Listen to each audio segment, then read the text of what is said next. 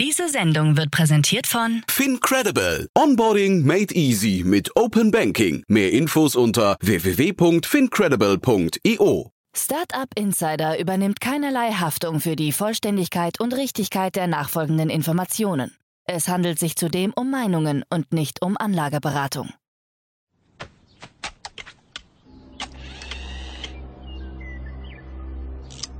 To infinity and beyond!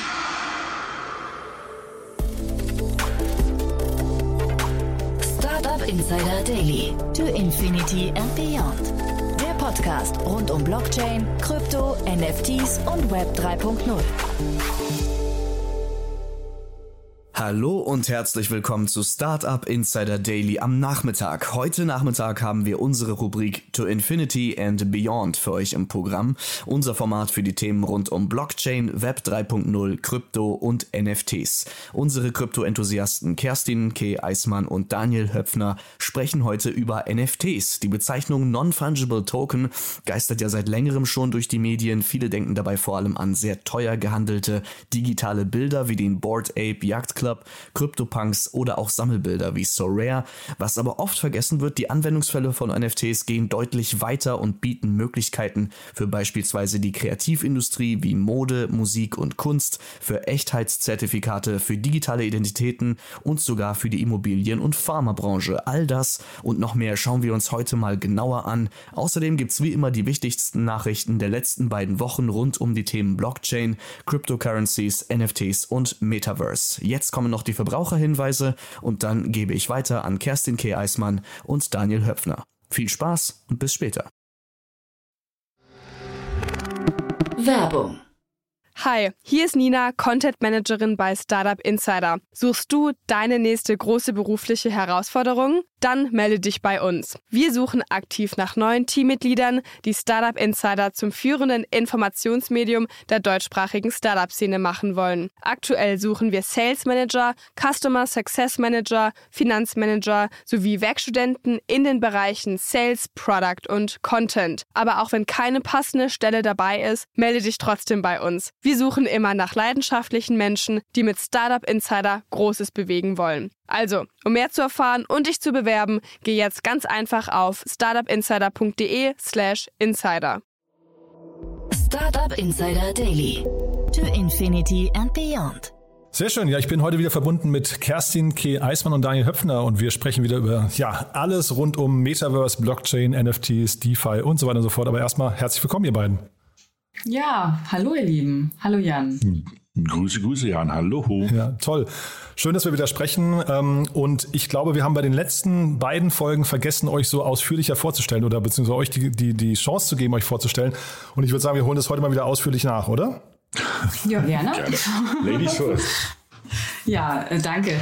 Ja, Ke Kerstin Eismann. Äh, ich bin beruflich schon seit vielen Jahren immer im Kryptobereich unterwegs gewesen, ähm, habe äh, meinen ersten Bitcoin 2011 äh, gekauft und ich glaube ein Jahr leider schon wieder verkauft. Ähm, bin auch so 2015 in den Ethereum DAO reingefallen, also habe da auch Ethereum erworben und äh, ja, und habe dann auch langsam angefangen, im Namen von großen Firmen wie zum Beispiel Innogy in Kryptoprojekte investieren zu dürfen. Wir hatten auch unsere eigenen Blockchain-Ausgründungen damals im Energiesektor. Ja, und ähm, bin quasi der Passion Krypto treu geblieben, konnte auch wahrscheinlich nie mehr raus im Leben und äh, agiere aktuell auch äh, quasi als Kryptoanalyst, Futurist, also bin der Phase treu geblieben. Genau. Mhm, super. Äh, mein Name ist Daniel Höpfner. Ähm, habe seit irgendwie die letzten 15 Jahre um, oder eigentlich letzten 20 Jahre, muss man sagen, Startups gegründet, habe dann vor 5, 6 Jahren die Seiten gewechselt, ein VC aufgebaut, B10. Und ähm, dort haben wir auch sehr früh angefangen mit Kryptothemen und sind und der Sache auch treu geblieben. Und gucken wir jetzt das Thema Krypto auch nochmal sehr genau an. Ähm, eigentlich ist es eine ideale Zeit jetzt gerade, sich das nochmal anzugucken und Sachen zu bauen und genau. Ja, man hat so das Gefühl, die erste Welle ne, ist jetzt gerade, also wir, wir sind ja so ein bisschen natürlich irgendwie in einem Bärenmarkt, muss man leider sagen. Ne? Ähm, aber das, äh, man, man sieht auf der anderen Seite, viele Dinge wurden jetzt gebaut, die sind schon da. Man kann so, glaube ich, viele Geschäftsmodelle und Strukturen schon verstehen. Über einen Teil davon reden wir heute. Wir sprechen ja heute über die Use Cases von NFTs. Aber ich glaube generell, weil du gerade sagst, Daniel, ist eine gute Zeit. Ich glaube, das stimmt wirklich, ne? weil äh, tatsächlich ist es nicht mehr so teuer alles wie vor vielleicht noch einem halben Jahr. Ne? Es ist alles nicht so teuer, es ist auch alles nicht so ganz so overhyped, muss man auch sagen. Und ähm, in solchen Phasen werden eigentlich immer ganz gute Firmen gegründet. Ähm, das darf man nicht vergessen, weil natürlich erstens rutscht so ein bisschen aus der Wahrnehmung raus. Ähm, zweitens springt jetzt jeder, nicht jeder irgendwie äh, Unternehmensberater auf irgendwie den Startup oder Kryptozug, sondern nur Leute, die wirklich was entwickeln wollen und was bauen wollen. Und ähm, man nennt ja so eine Phase, wenn es wieder runtergeht, immer so ganz schön mit so einem Lächeln B2B, also Back to Banking oder B2C, Back to Consulting, weil sozusagen die ganzen Leute wieder rausgehen. Und ähm, das hatten wir alles irgendwie 2003, 2004, das hatten wir irgendwie, ist nach der ersten, nach dem neuen Marktcrash, das hatten wir dann nach der Lehman Brother ähm, ähm, ähm Pleite hier 2009 und 10. Ja, und das haben wir jetzt halt auch wieder eine Runde und ähm, ich habe irgendwie trotzdem ganz gute Hoffnung, dass man, dass die Szene oder das Ökosystem einfach viel gestärkter da rauskommen wird.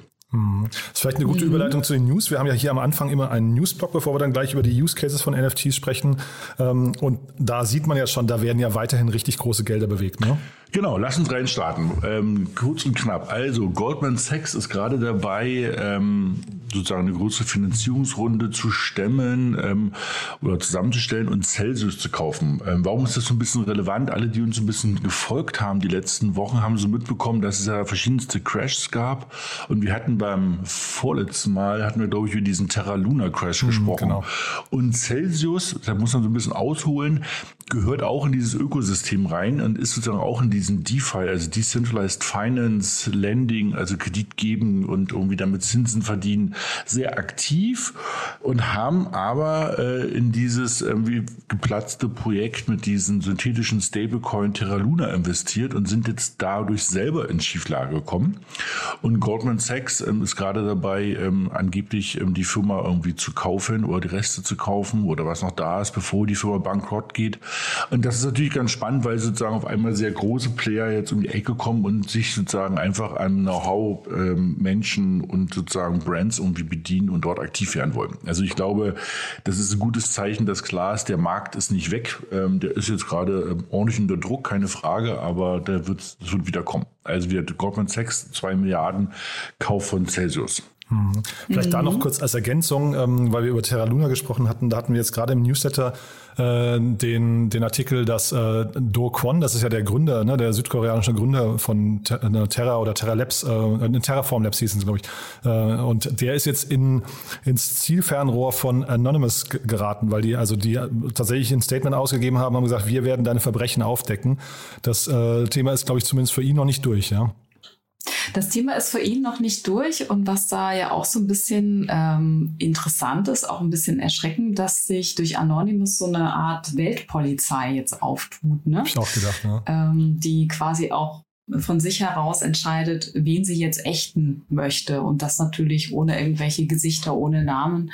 Ähm, gefällt mir aktuell nicht so. Finde ich ein bisschen bedrohlich, auch was jetzt den Gründer natürlich betrifft. Der kann wahrscheinlich nachts auch nicht mehr pennen.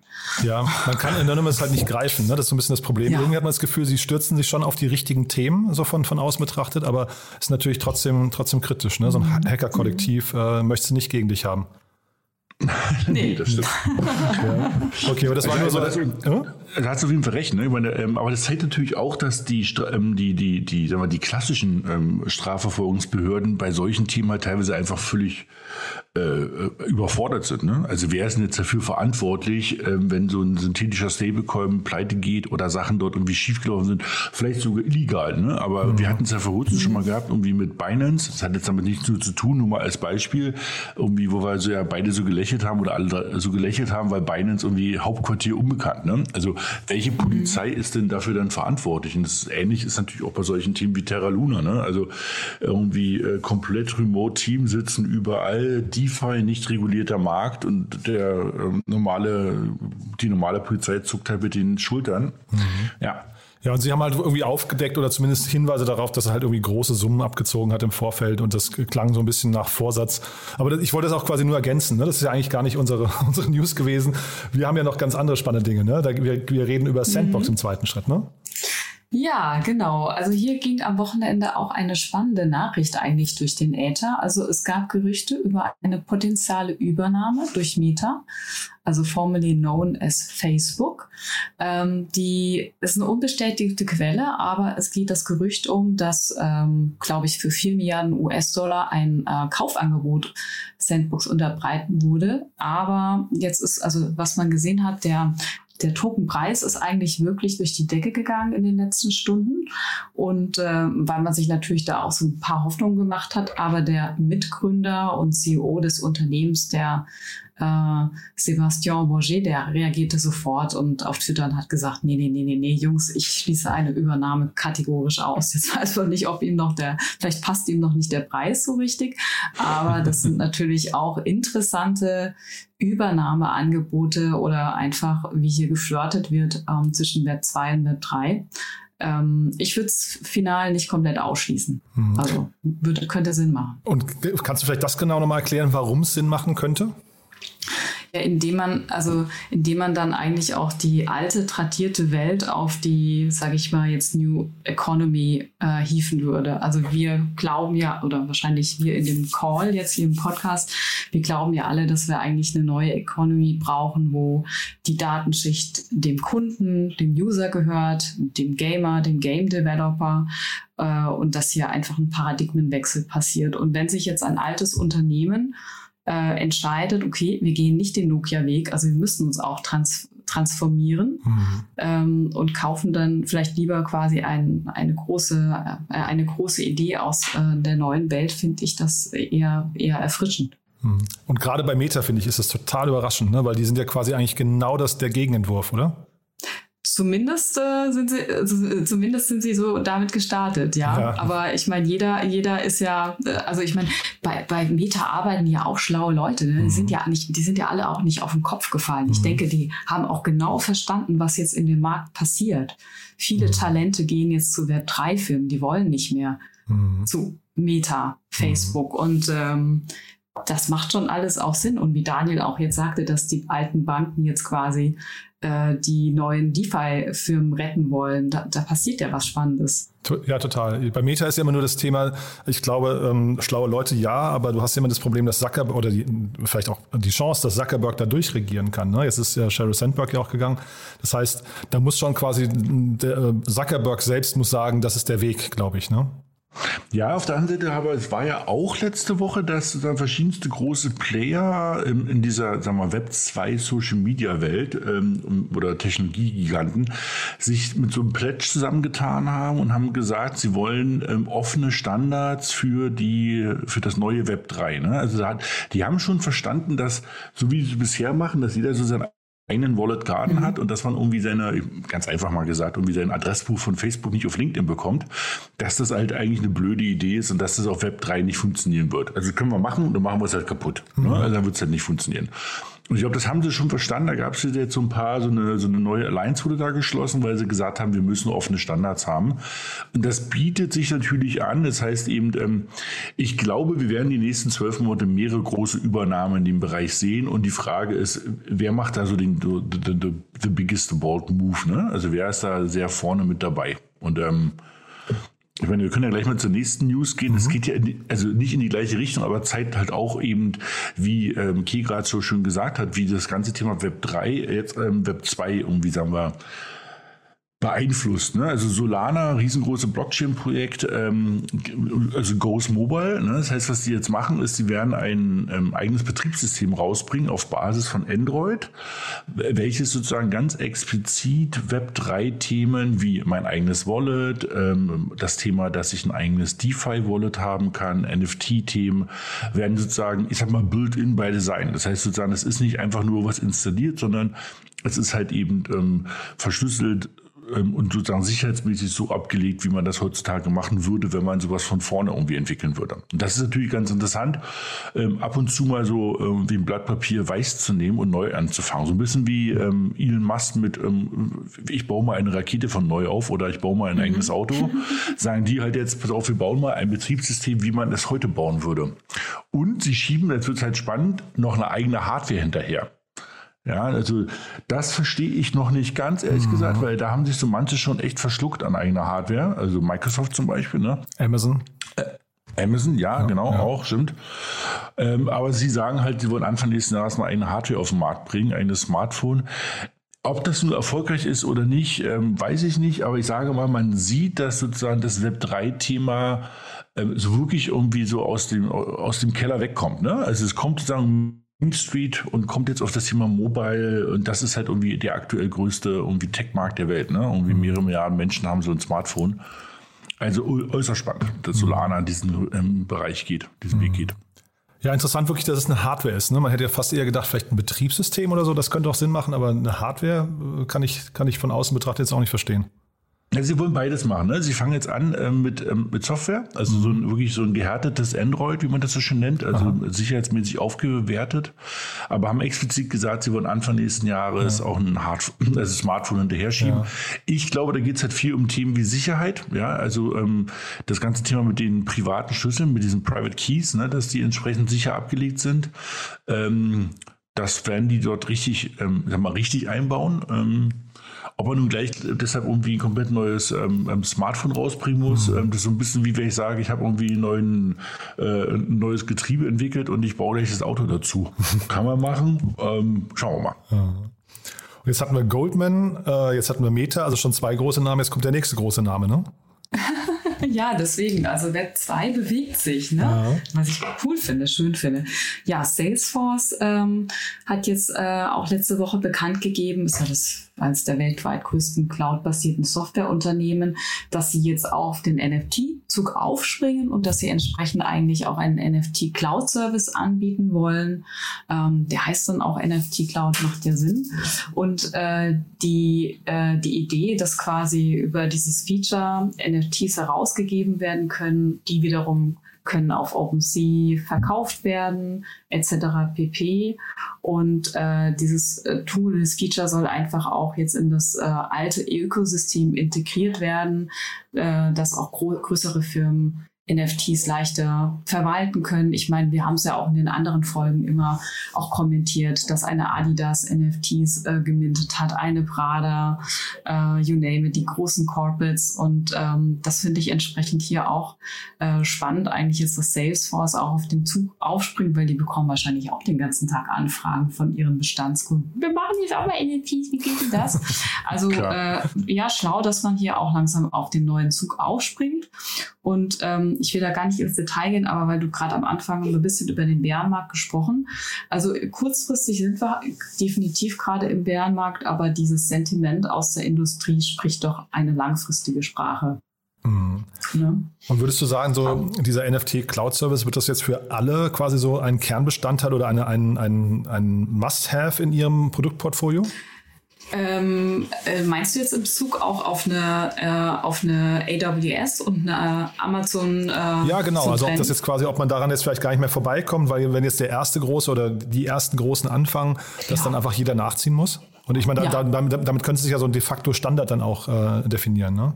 Ja, glaube ich, glaube ich ja. Mhm. Da kommen die anderen Großen nicht. Äh, jetzt ist ja FOMO, also da kommen die anderen auch nicht, äh, nicht drum vorbei. Und ich denke, die arbeiten wahrscheinlich auch schon an, an diesen Themen. Ich glaube, das ist halt auch sowas wie, ähm, irgendwann wird es sowas wie Payment, weißt du? Also sagen, du, du bietest das halt in deinen Cloud-Service mit an. Du bietest mhm. Payment an, du bietest eben ähm, Hosting an, du bietest Streaming an, du bietest irgendwelche anderen AI-Engines an und du wirst halt irgendwann auch einen NFT-Service ähm, anbieten. Also mhm. Minting, Management, Smart Contract Management, mhm. alles sowas. Na, wir kommen ja gleich noch zu den Use Cases von NFTs, dann wird es wahrscheinlich noch klarer, warum das wirklich aus meiner Sicht ist, das ein großer Move, der hier passiert, ne? Genau, genau. Ja. Genau, lass uns kurz noch zu einem Fonds kommen Immutable, ein großer australischer Fonds, ähm, ähm, hat sozusagen gerade announced, dass sie einen 500 Millionen Fonds machen ähm, für das ganze Thema Web3 Gaming, also wirklich sehr nischig, nur Web3 und nur Gaming, ähm, haben große Investoren dahinter und geben jetzt auch Gas, weil sie sagen, sie wollen ähm, dieses Ökosystem nochmal befeuern. Ich glaube, das ist, was ich gerade meinte. Also ähm, viele wurden jetzt, also erstmal ist der Markt ja zusammengebrochen Anfang des Jahres, keine Frage. Aber die, die jetzt noch da sind und sagen, wir bleiben auch hier, die wollen halt wirklich was bauen. Und jetzt ist natürlich das ein bisschen einfacher, auch für so manchen Investor zu sagen, pass auf, ähm, welche Projekte sind denn jetzt nicht irgendwelche Hype-Projekte gewesen, so die halbherzig hingestellt wurden. Weil das hatte man ja letztes Jahr schon mal manchen das Gefühl. Und ähm, ich glaube, nicht ohne Grund ist jetzt gerade in den letzten zwei, drei Monaten ähm, so riesengroße Fonds gelauncht worden. Also wir hatten das letzte Mal mit Andreessen Horowitz, ähm, die irgendwie einen 4 Milliarden oder 4,5 Milliarden Fonds ähm, für ähm, Web3 ge, ähm, geraced haben. Und ähm, ich glaube, da kommen noch mehr. Weil jetzt ist, glaube ich, eine gute Zeit, Sachen zu bauen, wie es immer so schon heißt, wie wir schon hatten. Mhm. Sehr spannend. Und dann äh, letztes Thema noch, äh, auch noch ein großer, wenn auch der kleine unter den großen vielleicht, ne? ja, eBay. eBay. eBay äh, übernimmt jetzt den NFT-Marktplatz Known Origin, ähm, um auch entsprechend hier seine Position im Bereich quasi dieser, ja, dieser Digital Collectibles weiter, weiter auszubauen und zu stärken. Und witzig ist ja auch, dass wir in den anderen Folgen immer OpenSea als das eBay äh, unter den NFT-Marktplätzen genannt haben. Jetzt ist es ein bisschen andersrum.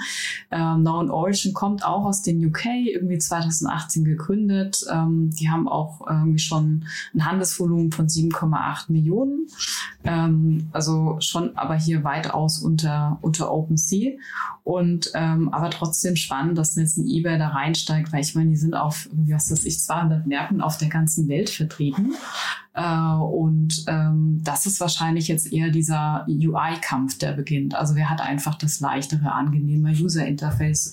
Äh, wer erleichtert es dem User, vielleicht nicht dem äh, Krypto-Nerd, einfach seine NFTs dann einfacher auch zu verkaufen?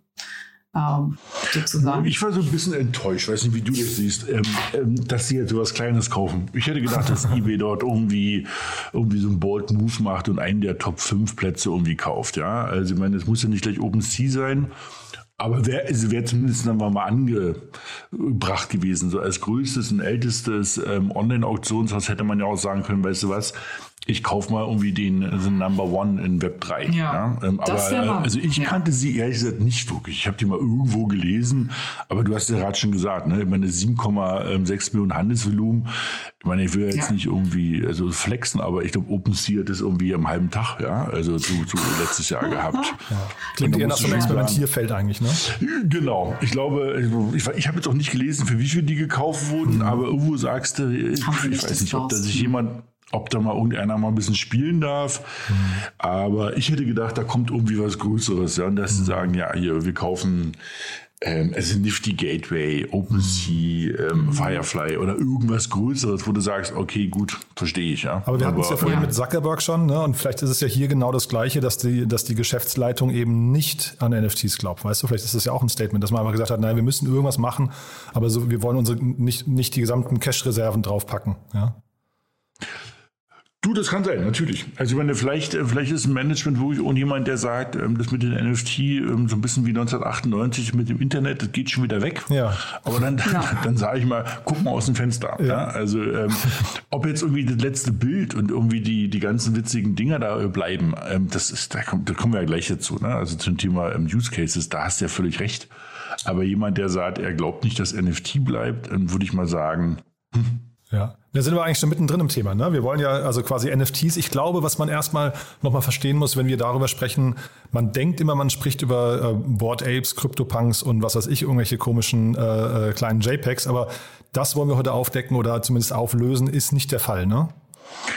Nee, also NFT, also ähm, erstmal hast du natürlich recht. Du sagst, wenn du jemand, ähm, der in dem Bereich ähm, langsam irgendwie aktiv wird oder in diesen Markt reinguckt und fragst, was ist ein NFT, sagt der Board Ape.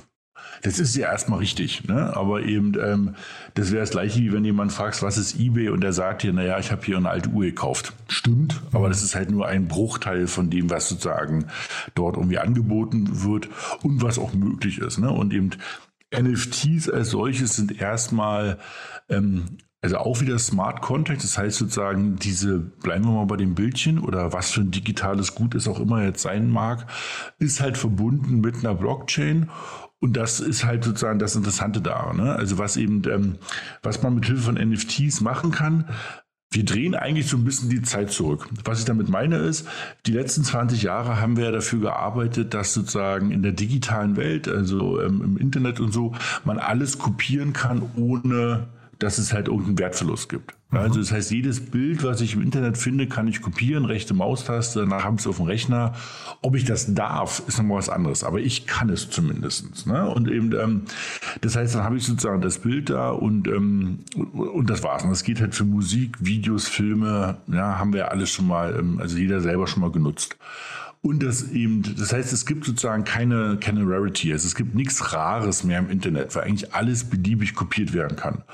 Und NFT bringt eigentlich diese alte, also diese alte Rarität wieder zurück. Weil auf einmal ähm, irgendein Musikstück oder ein digitales Objekt, sei es ein Bild oder was auch immer, wir kommen gleich nochmal zu ein paar anderen Ideen, auf einmal wieder eine, eine Rarity haben, weil es sozusagen es nicht halt beliebig oft kopiert ist und da rumliegt, sondern es hat halt immer einen Link zur Blockchain und bei diesen, bleiben wir mal bei diesen Bildchen, typischerweise sind das irgendwie 10.000 Stück. Das ist schon mal viel. Auf der anderen Seite sind es halt auch nur 10.000 Stück. Ja, mhm. Also, und ähm, die, das ist sozusagen das, was man sich immer wieder vor, vor, den Augen halten muss, dass mit NFTs und der Technologie, die darunter liegt, man eigentlich immer weiß, wo kommt dieses digitale, ich sag mal, Ding her? Wer hat es vorher gehabt? Welche Rechte sind damit verbunden? Und wem gehört es jetzt? Und das ist sozusagen bei der normalen Webwelt halt nicht so. Ne? Wenn du da irgendeinen Text hast oder auch immer, weiß man es einfach nicht. Mhm. Ja, und was äh, Daniel auch so schön jetzt auch nochmal herausgearbeitet, einfach diese digitale Verknappung, ne? diese digitale Verknappung, dass ich nicht alles per Mausklick kopieren kann, ne? so wie ich auch kein Geld kopieren kann. Und äh, von der Use Case, wenn man jetzt mal ein bisschen weggeht von den Bildern, also in dem Sinne kann das auch ein NFT sein, dass dir einen Zugang im Bereich Education zu einem Online-Kurs gibt. Ja, mhm. also man denke mal jetzt komplett in neue, neue Welten, dass ich sage, dieser NFT, ähm, da, da ist ein Kontingent drin im Smart Contract, damit habe ich Zugang zu zehn Kursen und vielleicht, wenn ich alle zehn äh, Kurse sogar in einer Woche schaffe, vielleicht kriege ich dann noch den elften auch umsonst. Also der Smart Contract kann das ja quasi auch sehr charmant verinnerlichen. Ähm, oder ich könnte jetzt auch sagen, wieder mal, das liebe ich, das Beispiel, auch diese ganze Eventbranche. Also äh, bei Web3 geht es ja im Grunde genommen auch dazu, genau den, den Künstlern, den Kreativen ähm, Möglichkeiten zu bieten, dass nicht der Großteil ihrer Gewinne eigentlich in eine große Plattenfirma kommt, sondern dass vieles eher bei ihnen direkt ankommt. Und wenn ich dann mir vorstelle, es gibt quasi ein, ein, ein, ein Event, dann habe ich das NFT zum einen ist es ganz klar, es ist der Zugang zum Konzert, ja, es ist quasi meine Karte, aber es kann auch einfach ein, ein Erinnerungsstück sein an das Konzert. Es kann irgendwann mal etwas wert sein, was ist ja wirklich einzigartig. Ähm, der nächste Punkt, der ist auf der Business-Seite aber spannender, dass ich sage, aufgrund dieses Smart Contracts, also der intelligenten Verträge, gehen die Einnahmen aus dem NFT-Konzert halt automatisch sagen wir mal, zu 40 Prozent an den Künstler, zu 10 Prozent an den Lichttechniker, zu 10 Prozent mhm. auch an die Putzfrau, äh, zu 5 Prozent an das Catering. Ne? Also da ist kein Man in the Middle, der einfach die Hand aufhält, weil er ein tolles Logo hat. Also es wird keine Zwischenperson benötigt, um das zu organisieren. Und das, ich glaube, die Künstler, die das einmal begriffen haben, dass sie hier quasi schneller Zugang zu Wert haben, die werden nicht mehr zurückgehen zu Web 2, und letzter Punkt, dann bin ich auch äh, fertig, dass ich als Konzertgänger sage, ich habe sogar die Möglichkeit, als NFT-Halter also an dem Gewinn des Konzerts beteiligt zu sein. Also es könnte möglich sein, dass ich eine Ausschüttung dann auf mein NFT bekomme. Ich bin quasi auch theoretisch ein Aktionär. Hm. Ähm, und das Ganze. Das ist schon spannend. Ja. Ne? Also, das, wenn man sich das überlegt, du hast irgendwie ein Konzert, bleiben wir mal bei dem Beispiel von Keh, und ein kleiner aufschriebener Künstler sagt halt, pass auf, das Ding kostet 20.000 Euro, kann ich mir nicht leisten. Ich gebe jetzt hier aber NFTs raus, 1000 Stück, 20 Euro und breche ich dazu, dass die Hälfte der Einnahmen an diese Leute geht. Und die anderen Einnahmen gehen, so wie Key gesagt hat, an sozusagen die ganzen guten Geister. Das kann man natürlich heute auch alles machen. Da kann ich halt einen Genussschein rausbringen und einen Vertrag und dann frage ich und dann mache ich das. Das geht alles. Das ist nicht die Frage. Aber erstens ist das so unpraktikabel, ähm, dass das keiner macht. Zweitens hast du so eine hohen Prozesskosten, dass man das wieder nicht macht. Und mit diesem NFT-Thema kann ich das halt eben ähm, bei Weitem eleganter und schneller äh, realisieren. Ne? Also es ist jetzt nicht so, dass eine, ich sag mal, eine neue Welt komplett kreiert wird. Aber man kann so manche Ideen, die es alle, die es schon länger gibt, endlich mal sehr effizient umsetzen. Ne? Wo du sagst, pass auf, cool, ich glaube an dich, ich kaufe jetzt hier mal zwei so eine NFTs, a 20 Euro. Das berechtigt mich eben zum reduzierten ähm, Teilnahme an dem Konzert. Und eben, wenn so und so viele Leute kommen bei dem Konzert, kriege ich sogar mein Geld nochmal zurück und ich habe hab was Gutes getan. Und das ist eine ganz interessante Denke, weil man dieses, also dieses Programmierbarkeit ähm, dort mit so einbaut. Ne? Hm. Wo seht ihr denn die Grenzen? Weil ich meine, eigentlich, wenn man sich damit beschäftigt, klingt es ja so, als müssten jetzt NFTs tatsächlich, und wir hatten hier gerade eben die großen Beispiele mit eBay und Salesforce und so weiter, ähm, als würden jetzt NFTs quasi Einzug halten, eigentlich in jeden Businessbereich. Du, ich glaube, dass also es wird Grenzen geben, ähm, ähm, aber man muss natürlich auch sehen, also das Thema, also diese drei Buchstaben sind irgendwie zwar offiziell schon fünf, sechs Jahre alt, aber auch ich bin ganz ehrlich, ich habe vor zwei Jahren Nase davon was gehört und mich damit beschäftigt. Mhm. Und 2021 ging dann so der richtige Hype los. Mhm. Das heißt sozusagen, das ist schon alles sehr, sehr neu. Ich glaube, wir sind in einer sehr starken Experimentier also Experimentierphase. Ähm, ich sehe jetzt noch kein Ende. Also ich verstehe auch so, warum halt eine Salesforce das macht und auch eine Adidas. Ja? Also ich will nur mal vielleicht mal ein Beispiel bringen, damit zusammen, da wo ich irgendwie sage, aha, also es gibt ja Schuhe ähm, von Adidas, die halt einen sehr hohen Wert darstellen, weil sie sagen wir sehr selten ähm, oder sehr wenig äh, produziert werden und verkauft werden. Und die haben natürlich ähm, gerade Adidas und die anderen Luxusgüterhersteller ähm, oder höherwertigen Güterhersteller haben das Problem, dass sie natürlich alle mit ähm, Fraud und, und, und, und sowas zu tun haben, dass es Verfälschung gibt und Fälschung gibt. Das heißt, wenn ich eben mit einem hochwertigen Adidas Tonschuh auch ein NFT verknüpfe, weil da drunter vielleicht ein Barcode ist, ich aber sozusagen bei dem Kauf nachweislich ähm, von Key, weil ich von Key den Tonschuh kaufe, den auch übertragen bekomme, den NFT. Und ich dann habe ich sozusagen einen, ich kann nachweisen, wo der herkommt. Also ich kann nachweisen, mhm. den hatte Key, davor hatte der mhm. Jan den und davor, der Jan hat ihn dann gekauft. Mhm. Und wenn ich ihn verkaufe bei Ebay, kann ich halt sagen, pass auf, ich habe wirklich einen Nachweis, wer den vorher hatte. Ja? Das ist nicht nur, dass ich den Schuh hier in der Hand habe, wo jeder sagt, ist der jetzt vom LKW gefallen, hat er den die ganze Zeit, ähm, was ist denn die Geschichte und man irgendwie alles aber nur auf, auf Glaube und Hoffnung irgendwie fußen muss. Mhm. Kannst du jetzt sagen, pass auf, ich kann dir nachweisen, der wurde am, äh, am 15. Dezember 2015 in London gekauft und hat dann sozusagen den Weg hinter sich gebracht. Und deshalb macht natürlich auch Salesforce total Sinn, weil das natürlich einfach in, diesen, in das Thema Customer Relationship komplett reinlaufen wird. Also die werden einfach das ganz normal in diesem Thema, wie gehe ich mit Kunden um, ähm, wird es dort mit reinlaufen. Ähm, und dann wirst du so ein NFT nutzen, eben wird als Zertifikat oder, oder Nachweis, wo der Schuh herkommt. Du wirst es als Rabattcode benutzen. Oder du wirst es, dass du sagst, pass auf, ähm, die tausend Leute, die hier so einen super Tonschuh haben, ähm, die, das ist ja wie so eine kleine Clique, ähm, die dürfen sich zu besonderen Events treffen und dann können die halt zum Alba-Endspiel ähm, kostengünstiger hingehen. Und äh, again, das würde auch heute alles gehen, nur die Prozesskosten erschlagen heute das alles. Mhm. Mit so einem NFT ähm, geht das halt eben dann sehr, sehr einfach. Und mhm. wenn wir bei dem Beispiel mal bleiben, also die, die Massenmarktadoption ist doch sicherlich auch, hängt doch auch damit zusammen, dass man das überhaupt versteht und äh, dass die Leute das auch sehen und auch, auch anwenden können. Ne? Wenn ich jetzt, bleibe bei dem Beispiel Turnschuh, ich würde jetzt so einen Turnschuh kaufen. Wie kann ich denn als Normalsterblicher diese Kette von Ereignissen oder von, von, äh, von Vorgängern äh, überhaupt einsehen?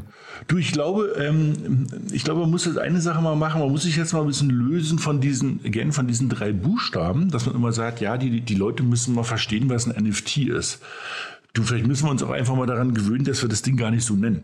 Ja, sondern eben, es gibt eine Adidas-App, da kann ich den Schuh einscannen und dann steht dort drin, wer den vorher hatte und mhm. mir wird gezeigt, dass der halt original ist. Mhm. Und wenn ich den verkaufe, kann ich den als ähm, Approved bei Adidas bei eBay verkaufen und ähm, habe damit automatisch einen höheren Preis, weil eben Adidas eben approved, dass das halt ein Originalschuh ist. Und da kommt dieses Wort NFT nirgends vor. Ja. Und ähm, aber alle sagen, ah, ich verstehe es. Und ich kaufe jetzt irgendwie keinen Rubbish, sondern das ist einfach ein Originalschuh und das passt. Ja, also quasi ein Feature, das vielleicht dann auch Commodity wird, ja?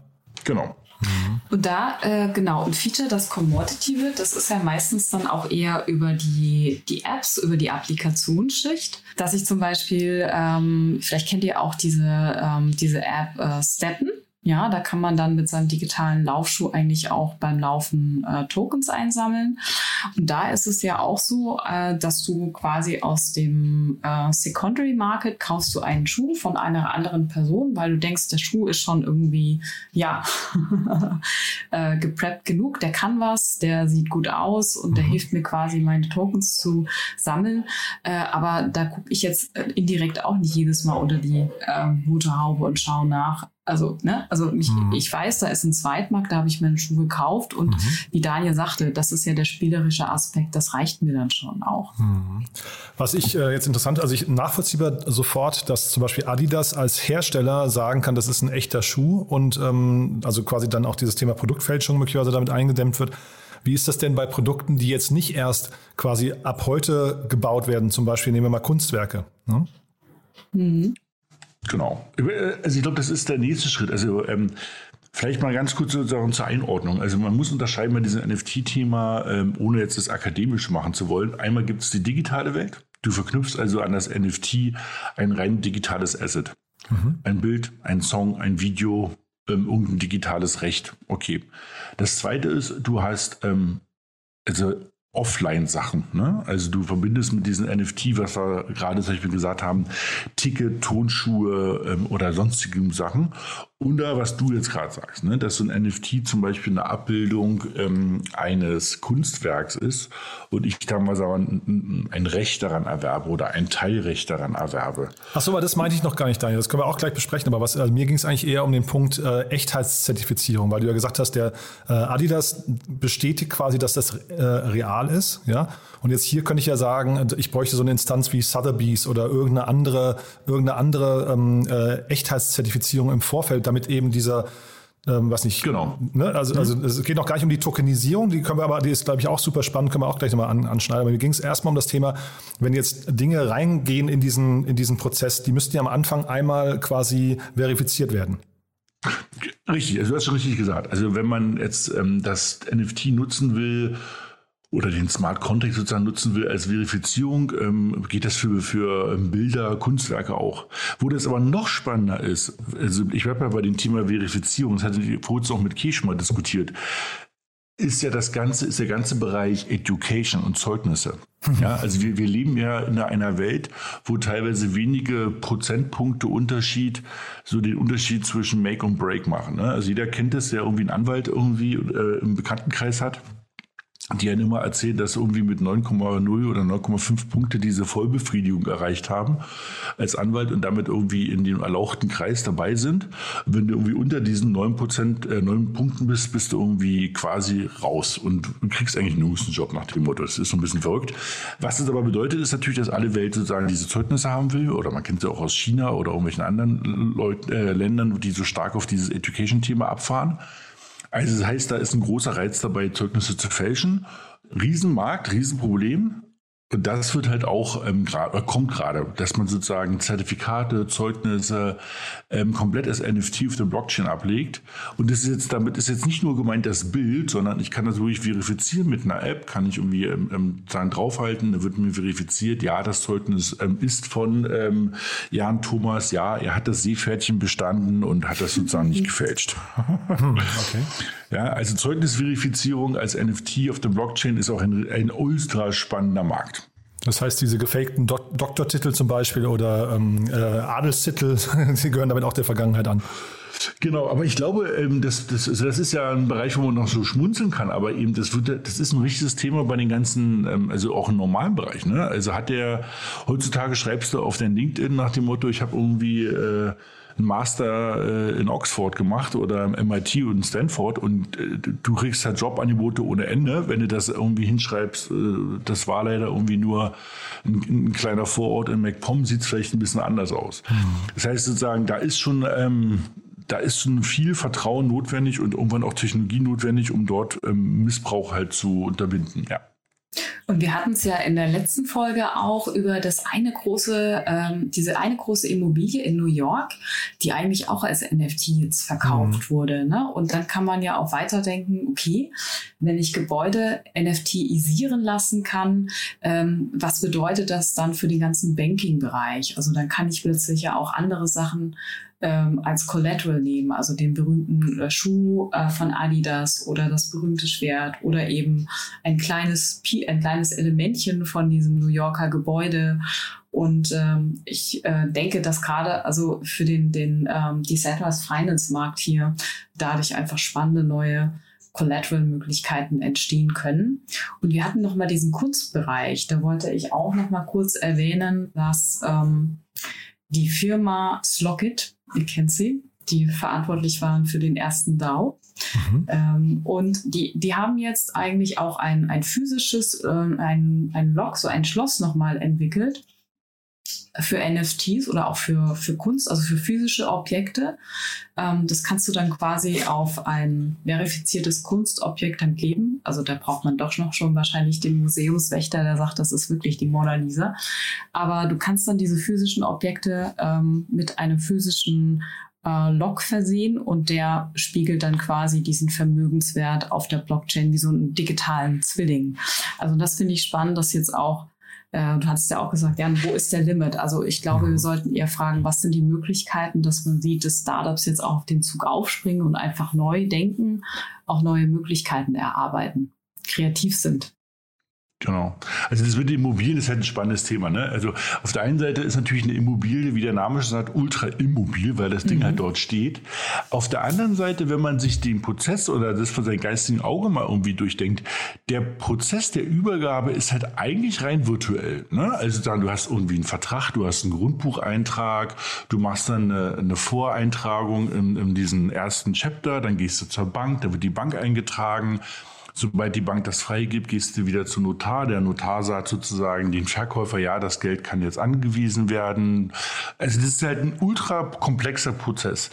Wenn du das eben per, per also per NFT abbildest, ja, oder per Blockchain, aber das ist ja irgendwie quasi in dem Moment quasi das Gleiche, geht es halt ultra effizient. Ne? Ähm, du, du brauchst halt sozusagen so eine ganzen Voreintragungen und die ganzen Bankthemen alles nicht mehr machen, sondern du schreibst halt hin, der NFT geht von Key auf Jan über in dem Moment, wenn Jan für die Wohnung 200.000 Euro zahlt. So, und dann eben ähm, kann man das als Bedingung definieren und dann ähm, also dann, dann hört sozusagen dieses NFT, dieser Smart Contract auf eben den Zahlungseingang auf diese eine Adresse und sobald das Geld einkommt, geht es halt auch automatisch. Ne? Da braucht keiner mehr den Notar anrufen und sagen, ja, das Geld ist angekommen.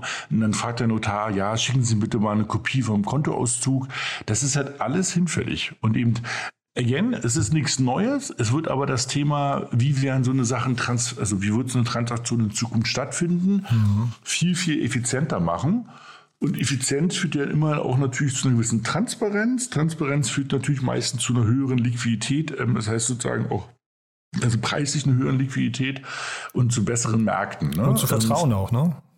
Ja, genau. Ja. Und das Interessante ist dann, wie Key jetzt auch halt als Beispiel noch sagte, äh, kann man halt dann sagen, pass auf, ich hinterlege dieses NFT dieser 200.000 Euro Wohnung partiell bei meiner Bank als Sicherheit. Ja, mhm. und jedes Geld, was sozusagen über die Miete einkommt, was auf folgende Adresse überwiesen wird, geht automatisch 20 Prozent an die Bank. Also das heißt, du dieses Programmierbare ist halt das ultra Spannende. Ne? Und eben, ähm, oder vielleicht mal, um da noch eine Sache, um mal noch einen raufzusetzen, damit man das mal so ein bisschen auch vor Augen haben kann, was noch möglich ist. Jetzt stell dir vor, du bist ein, der Jan Thomas ist sozusagen nicht ein erfolgreicher Podcaster, sondern noch zusätzlich ein erfolgreicher Architekt. Und jetzt baust du so ein mega Haus, setzt es dahin und du wirst halt immer berühmter und berühmter und die Häuser, die du gebaut hast, werden immer teurer, teurer. Da hast du ja nichts mehr davon. Weil du hast es halt ja einmal gemacht, denn Leistung erbracht, wurde es mit bezahlt. Nun arbeitest du ja trotzdem weiter an, deiner, an deinem Renommee und du wirst halt immer bekannter. Nun könnte man ja auch sagen, naja, eigentlich müssten deine alten Werke ja auch wertvoller werden und du müsstest was davon haben. Das geht heutzutage nicht. Mhm. Also wenn dein Key das Jan Thomas Haus 20 Jahre später verkauft, ähm, freut sie sich, aber du hast nichts davon.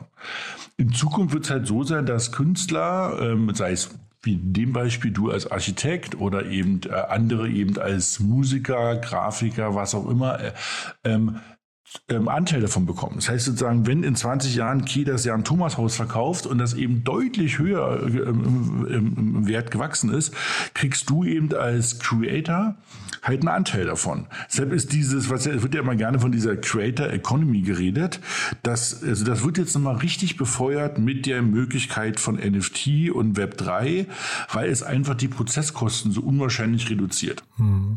Ja, mich erinnert das gerade, wir haben ja in der Startup-Welt, wir haben ja so Process Automation Startups, ne, wie UiPath ist so ein ganz großes, aber auch Celonis, das Dekakorn hier aus Deutschland. Und das klingt für mich quasi fast so, als wäre da in jedem einzelnen NFT so ein kleines Celonis mit drin, ne?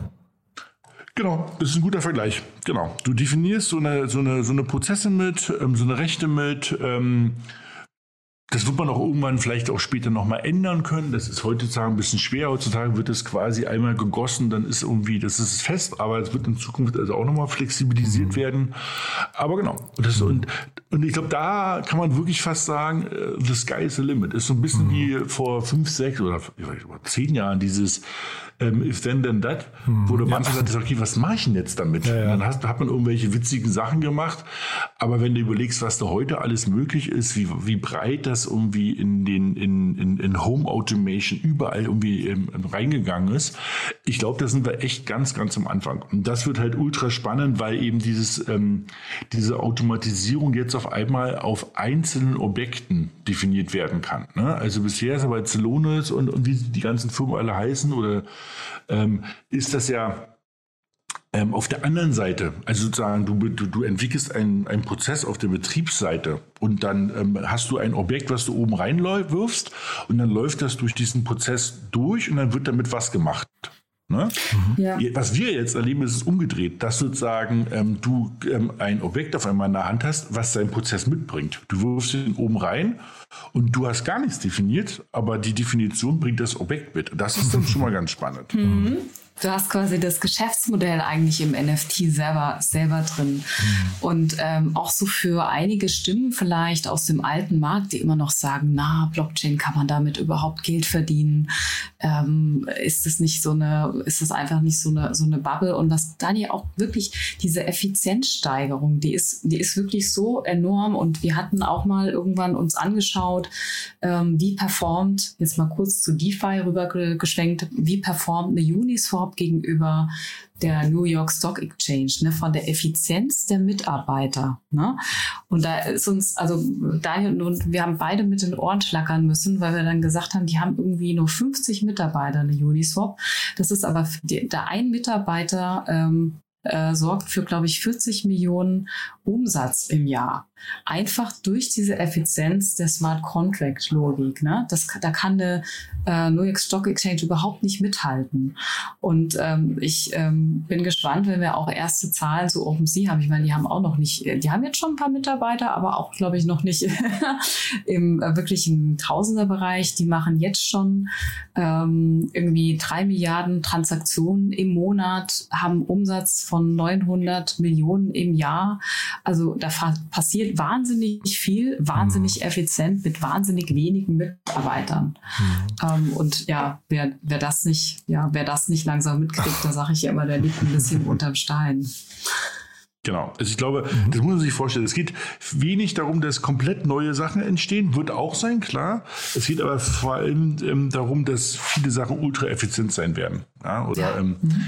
ich glaube, eine der letzten Sachen, die man noch mal zu NFTs sagen kann, was auf jeden Fall auch da rein gehört, das, das ist so quasi so Mast noch, ist das ganze Thema Collectibles. Ne? Also das gibt's ja auch schon. Ich meine, diese Trading Cards, ähm, diese, diese Basketball Cards, diese irgendwie ähm, von den ganzen großen Brand hier von Marvel, DC, Star Wars, wie die alle heißen, das gibt's ja auch in der, ich sag mal, alten Welt. Ne? Also jeder kennt irgendwie diese Panini Fußballalben, die in den WM und EM-Zeiten überall verkauft werden und wo die Kinder diese Bildchen sammeln und tun und die halt auf einmal einen riesen Wert darstellen. Und das bewegt sich gerade auch Richtung ähm, gegen Richtung dann Krypto. Ja, also mhm. Sorare ist ja eine eine Firma, wo ähm, so ein paar deutsche VCs sehr viel Geld investiert haben und die vor allem im Bereich ähm, also so solche Collectibles und Sportkarten sehr sehr erfolgreich ist. Mhm.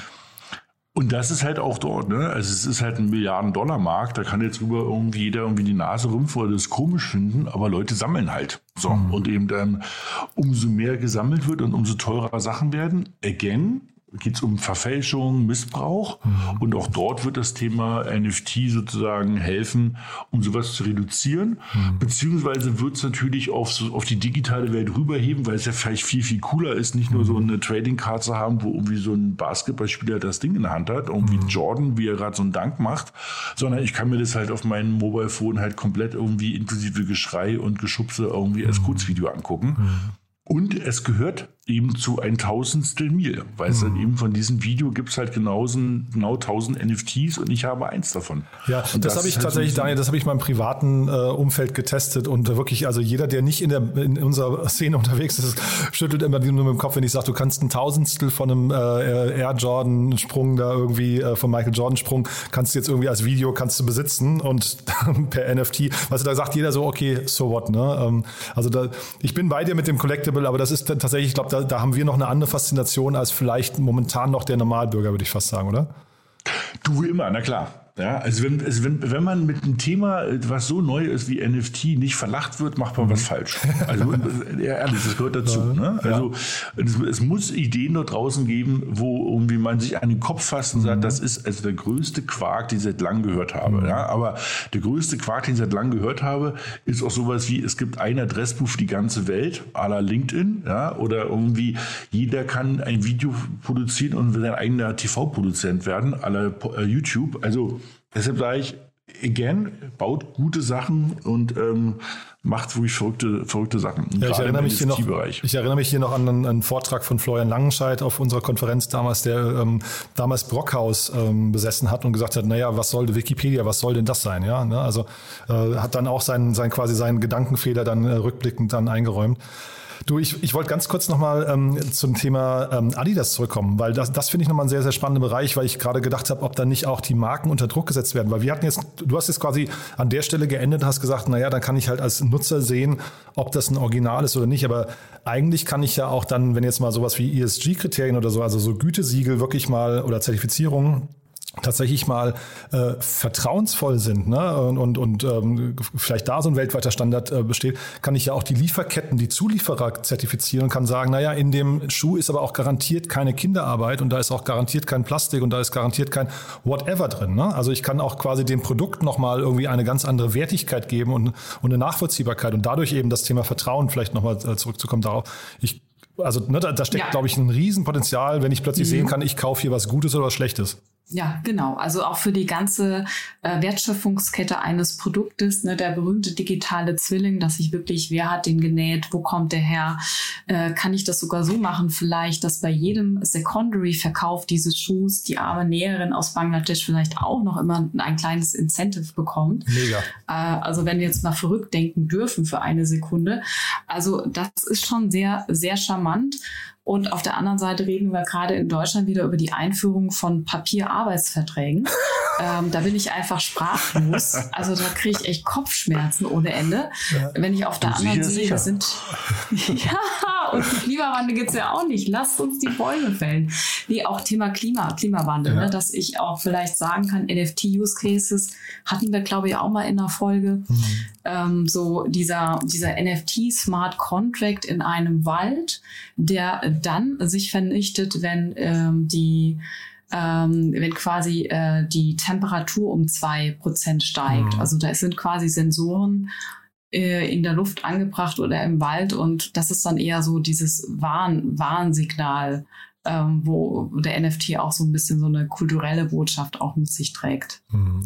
Und du sagst Papier, äh, okay, ich hatte tatsächlich, das war noch eine andere Frage, die ich mitgebracht hatte. Wir kommen ja alle aus Berlin, wir haben ja diesen, äh, weiß nicht, Spaß gesehen, den sich, oder die, weiß ich, diesen Jux, den sich die äh, Berliner Regierung hier die Wahlbüros bei der Bundestagswahl erlaubt haben. Ne? Das war ja irgendwie in Berlin ja. mal wieder im Quadrat. Äh, und da habe ich gedacht, ob nicht tatsächlich das Thema digitale Identifikation gepaart mit dem Thema vielleicht, ich habe ein Zertifikat Zertifikat zum Voten, so ein einmaliges, ob das nicht eine Sache ist, die eigentlich so, so ein Thema komplett von der Papierwelt entkoppeln kann. Jetzt sagst du gerade das Gegenteil vielleicht. Ähm, ein Beispiel von den, von den Arbeitsverträgen, aber eigentlich könnte man doch auch hingehen und sagen, ich habe hier irgendwie ein Zertifikat, das löse ich einmal ein, ob per Smartphone, Natürlich. vom Computer oder wo auch immer oder auch vor Ort.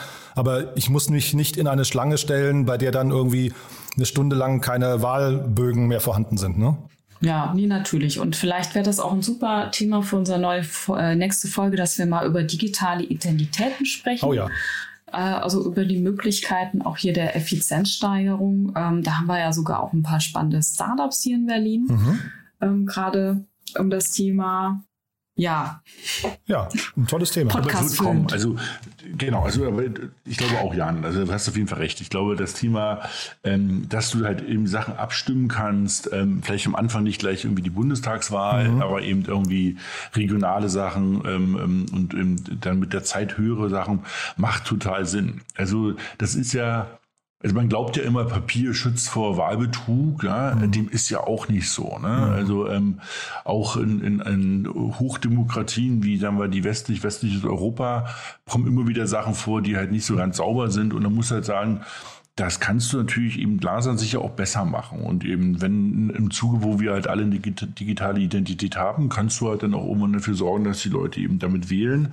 Und das ist letztendlich jetzt technisch betrachtet, ist das sowas wie ein NFT oder so ein Smart Contract, ne? Weil das ist jetzt keine eigene Blockchain, sondern du interagierst eben über einen Smart Contract, der hinter so einem NFT hinterlegt werden kann eben mit ähm, und, und hast da irgendeine Aktion daraus. Und ähm, dann, das ist schon ganz spannend. Dann kannst du natürlich auch also wenn, dann muss man es halt ja mal richtig machen. Und richtig, was ich damit meine, ist, dann kann man natürlich auch mal sagen, müssen wir denn hier eigentlich nur alle vier Jahre zur Wahl gehen? Mhm. Sondern können wir nicht eben ähm, viel öfter gefragt werden. Ja? Mhm. Also warum ist es denn nicht so, dass man jeden Sonntag eben auf sein Smartphone eben Punkte aus der Regionalpolitik hat, über die ich abstimmen kann? Ja, ja? Also total. wollen wir hier eben einen Basketball oder einen neuen Spielplatz? Oder mhm. wollen wir eben ähm, die Parkplätze behalten oder nicht? Also du kannst ja viel stärker mit den Leuten äh, interagieren. Die Leute mhm. sind viel gebildeter, viel informierter die Idee also der, dieser ähm, geleiteten Demokratie, dass ich jemand wähle und dann vier Jahre meine Ruhe habe, ich will nicht sagen, dass das schlecht ist, aber ich glaube, die Leute sind bereit für mehr Verantwortung. Dann sollte man die ihnen auch vielleicht geben. Und da bin ich doch eigentlich wieder bei der wunderbaren äh, DAO-Struktur, ne? dass ich einen Vote habe und ich könnte vielleicht auch sagen, ich will sogar, ich will gar nicht alle vier Jahre abstimmen, dass die Welt gerettet werden soll mit dem Klimawandel. Ich will, dass wir uns einmal darauf committen, dass wir jetzt äh, den Klimawandel irgendwie zurückfahren. Und ähm, dann ist diese Entscheidung auch im Code drin. Und nach vier Jahren kommt nicht der nächste Kanzler, der sagt, na, ist ja nicht so wichtig, wir machen jetzt eher mal wieder was anderes. Also auch diese, dieses Durchhalten an den großen Zielen, wenn man dafür wählen könnte. Und man sagt, jetzt haben wir einmal entschieden, dass alle äh, zwei Jahre pro Rata Summe X immer für dieses Ziel ausgegeben wird. Ähm, da, also wisst ihr, wie ich mhm. meine, man kann ja auch das ein bisschen anders langfristiger denken, dass man mhm. sagt, 100 Jahre arbeiten wir jetzt an dem großen Ziel, mhm. ähm, den Planeten zu retten. Ja, das sind jetzt, ja wieder jetzt, tiefe Gespräche heute. Ja, ich finde das super. Jetzt müssen wir nur mal überlegen, an wen wir das ähm, quasi bei den ganzen ähm, Behörden oder Politikern adressieren, weil mir fällt jetzt gerade gar keiner ein, mit dem man sich darüber unterhalten könnte. Müssen wir dann mal überlegen, weil ähm, nur, nur weil es gute Ideen gibt und Möglichkeiten, heißt es ja noch lange nicht, dass die in Deutschland umgesetzt werden. Ähm, müssen wir mal gucken, wie nee, wir das vielleicht einladen. Also du hast ja recht, du hast es ja gerade so schön gesagt, dieses Beispiel ähm, mit diesen Arbeitsverträgen. Ja? Also also da war ich ähnlich wie Ki, da war ich also wirklich sprachlos. Ich habe mir erst gedacht, das ist ein, ist, ich dachte erst, es ist ein Gag, wo ich gesagt, habe. dann habe ich mir das durchgelesen und da wurde mir klar, die meinen das ernst, mhm. dass sie jetzt sagen, dass du irgendwie jetzt Strafe zahlst, wenn du den Leuten die Verträge nicht geführt hast. Also das wird ja immer wilder, ja. Mhm. Also der Witz ist ja irgendwie läuft ja was, ich sag mal, im Mittelbau schief. Ne? Mhm. Also ich glaube, im unteren Bereich, der, der, die, die Leute, die das sich überlegen, bestimmte ähm, Neuerungen, die werden auf so eine Idee nicht kommen. Und ich glaube, irgendwie, wenn du die entsprechenden Minister fragst, da wird sich auch keiner in die Kamera stellen und sagen, ich glaube, wir brauchen Papierarbeitsverträge. Mhm. Aber irgendwie läuft in der Mitte irgendwas ordentlich schief. Also du sagst, also also, ja, ja, da müssen wir echt mal drüber nachdenken. Ja. Vielleicht sollten wir mal in die Polit Politik gehen. Ne? Na, mit einem Smart Contract könnte man ja sogar nachvollziehen, wer da, oder mit dem NFT, wer das war, der da in der Mitte irgendwie äh, den Schuss nicht gehört hat. Ne? Ja. Auch ein schönes Thema, vielleicht ja. noch, also genau mhm. diese eine kleine Geschichte, das hat man ja auch immer wieder, ne? wenn regelmäßig irgendwie in der Donnerstagnacht ähm, Vorlesung des Bundestages oder auf der EU-Parlament hatten wir es ja auch schon gehabt, irgendwie auf einmal die Formulierungen sich geändert haben und dann Leute doch tatsächlich da sitzen und sagen, sie wissen nicht, wo es herkommt. Also wo du fragst, wo, mhm. wo wohnen wir denn? Ja? Also mhm. da schickt ja keiner einen Fax, wo der handschriftlich mal zwei Kommas umsetzt. Ja. Aber ähm, wenn man das eben komplett Transparenz auf einer, auf einer Blockchain abbilden würde, mhm Mhm. Dann könnte halt auch jeder Bürger irgendwie mal nachgucken, was seine liebe Politiker da für Änderungen reinpacken und ja, nicht spannend. nur das finale Gesetz. Ne? Wo sehr, sehr spannend. Also es gibt hier welche, die halt wirklich irgendwie äh, wollen, dass wir eben Papierarbeitsverträge haben. Und wenn dann sich rausstellt, dass eben der Mann zufälligerweise irgendwie einer der größten Papierhütten in Deutschland hat, dann kann man natürlich dann auch langsam mal sich fragen, was hier los ist. Ne? Ja, sehr cool. Es bleibt spannend. Es bleibt spannend. Also mit Blick auf die Uhr würde ich sagen, erstmal bis hierher. Es war ein mega cooler Ritt, finde ich, durch ganz, ganz viele Anwendungsgebiete. Man sieht also, die, ich glaube, uns allen drei ähm, ist die Faszination, NFTs anzusehen. Bin sehr gespannt, wo die Reise hingeht, aber ich glaube, das war nicht das letzte Mal, dass wir über das Thema so ausführlich gesprochen haben, oder?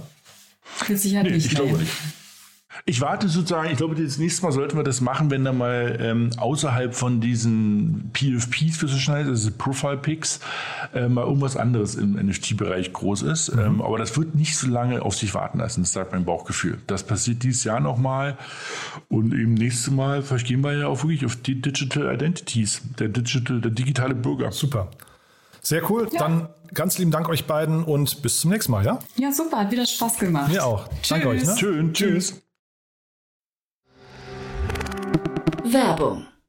Hi, hier ist Moritz, Marketing und Growth Manager bei Startup Insider. Wenn du über die verschiedensten Themen immer auf dem neuesten Stand sein möchtest, dann empfehle ich dir auf jeden Fall unsere Newsletter auszuprobieren. Von unserem täglichen Morning Briefing Startup Insider Daily zu unseren themenspezifischen Newslettern wie Krypto und Web3, Investments und Exits oder KI Kompakt bist du mit unseren Newslettern immer top informiert. Falls du interessiert bist, kannst du dich jetzt ganz einfach kostenlos anmelden und zwar unter startupinsider.de/slash insider.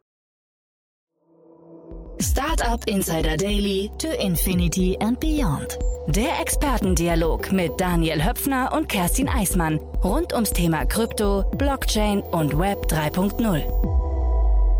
Das war's mit unserer Rubrik To Infinity and Beyond. Vielen Dank an Kerstin und Daniel für die Updates und die Analyse zum Thema NFTs. Das war die letzte Ausgabe Startup Insider Daily für heute. Am Mikro war heute wieder für euch Levent Kellele. Ich sage vielen Dank fürs Zuhören und freue mich, wenn wir uns morgen wieder hören.